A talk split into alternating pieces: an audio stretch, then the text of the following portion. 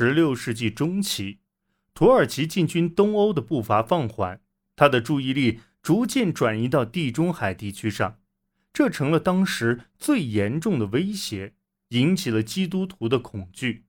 一五三四年，海盗巴巴罗萨袭击了意大利南部，并占领了突尼斯。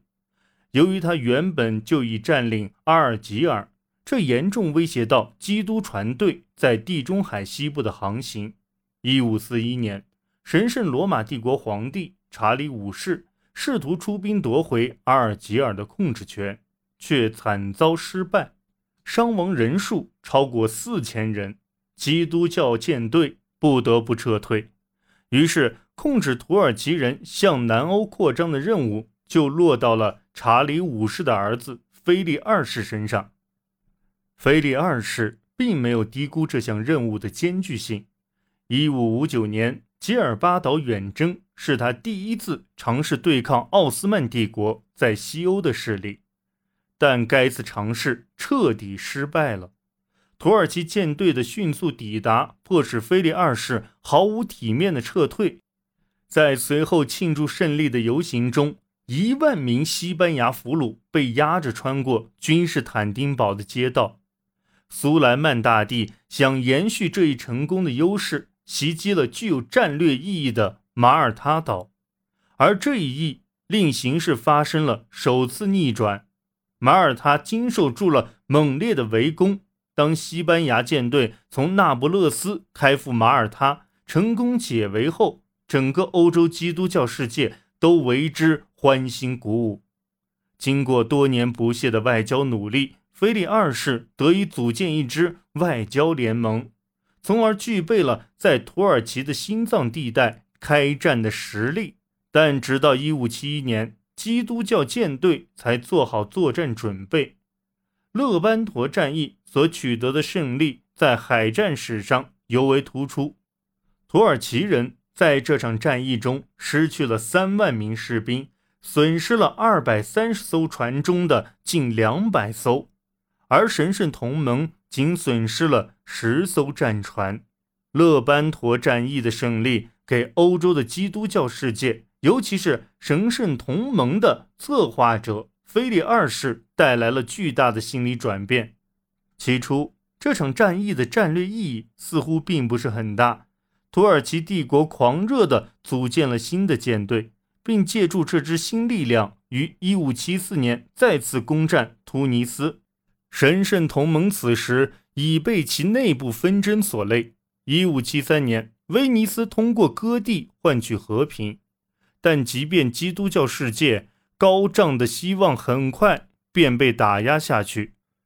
发生在地中海东部的这场决定性战役，至少建立了某种均衡态势。至十六世纪七十年代末，西班牙王国和土耳其王国。互相保持戒备，双方进入休战期。此时，他们的注意力已转向别处。至此，东西两方虽是完全不同的社会形态，但仍可以尝试建立共存的关系，而无需担心被对方侵袭。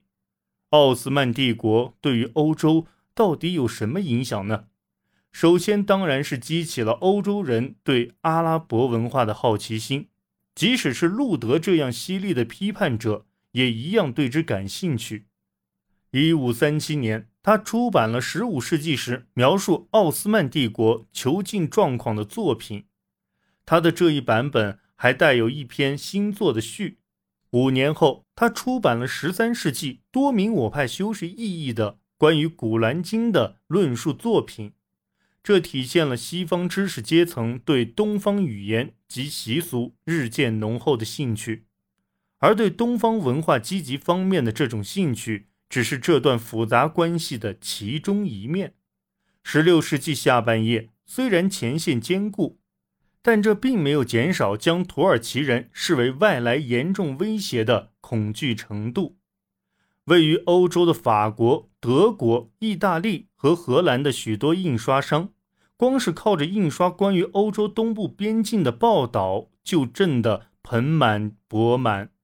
当时，里昂的出版商博努瓦里戈印刷了大量小册子，报道最新的战况、对抗、战役、逃散和暴行。为了这些小册子，他搜集了一批木刻版画，这些画描绘了穿着东方服饰的人物和激烈的战争场面。他将他们分配到不同的书里，反复使用。这类面向大众的文学作品，不断散播一种被限定的刻板印象。尤其强调土耳其风俗的残暴无情和怪异，这类书籍滋生了奥斯曼帝国威胁论的观点。但除此之外，还有另一种带有反思性的观点逐渐在西方文化中起作用。对眼光敏锐的读者来说，欧洲的出版商们开创了一种全新的文学传统，它体现了欧洲人。对于一个古老而又先进的文明的着迷，不管是对其风俗、社会机构，亦或是其政治架构，这些书大多配有丰富的木刻版画，画的题材是东方的服饰、植物和地貌。西方读者在这方面的知识渴望，主要通过一小撮曾到访过奥斯曼帝国首都的旅人来得到满足。这其中大部分是直接经水路抵达君士坦丁堡的商人或外交官，其他一些更勇敢的人则通过陆路穿过巴尔干地区，到访一系列遇见受到其新统治者影响的城市，如埃斯泰尔格姆、贝尔格莱德和索菲亚。这些旅人在惊叹于西方文明和风尚遗存的同时，对奥斯曼帝国施加影响的痕迹同样感到惊讶，他们也充满战略上的疑问，尤其想知道为什么奥斯曼帝国在军事上如此成功，以及为什么欧洲基督教世界丢失了大量领土。而这后面的一个问题，正是解答为何奥斯曼帝国只受到勉强尊重的关键所在。在当时。文化差异得不到尊重，反而遭到歧视。直到数世纪后，旅人们似乎才对巴尔干地区和奥斯曼帝国的社会所传达的异国情调和落后性不再感到那么惊讶。在这些人的笔下，巴尔干地区被视作东方的一部分，而他们所看到的贫穷、肮脏和混乱等令人讨厌的景象，则被归为。奥斯曼帝国的系统的一部分。然而，从一开始被马丁·路德视为对基督教文明的末日威胁，过渡到被视为欧洲病夫，则是很久之后才发生的事。十六世纪的情况是，在末日威胁论渐渐平息之后，很多西欧人已准备好接受真实的奥斯曼帝国，一个有序的社会。一个伟大的文明，值得他们以之为鉴。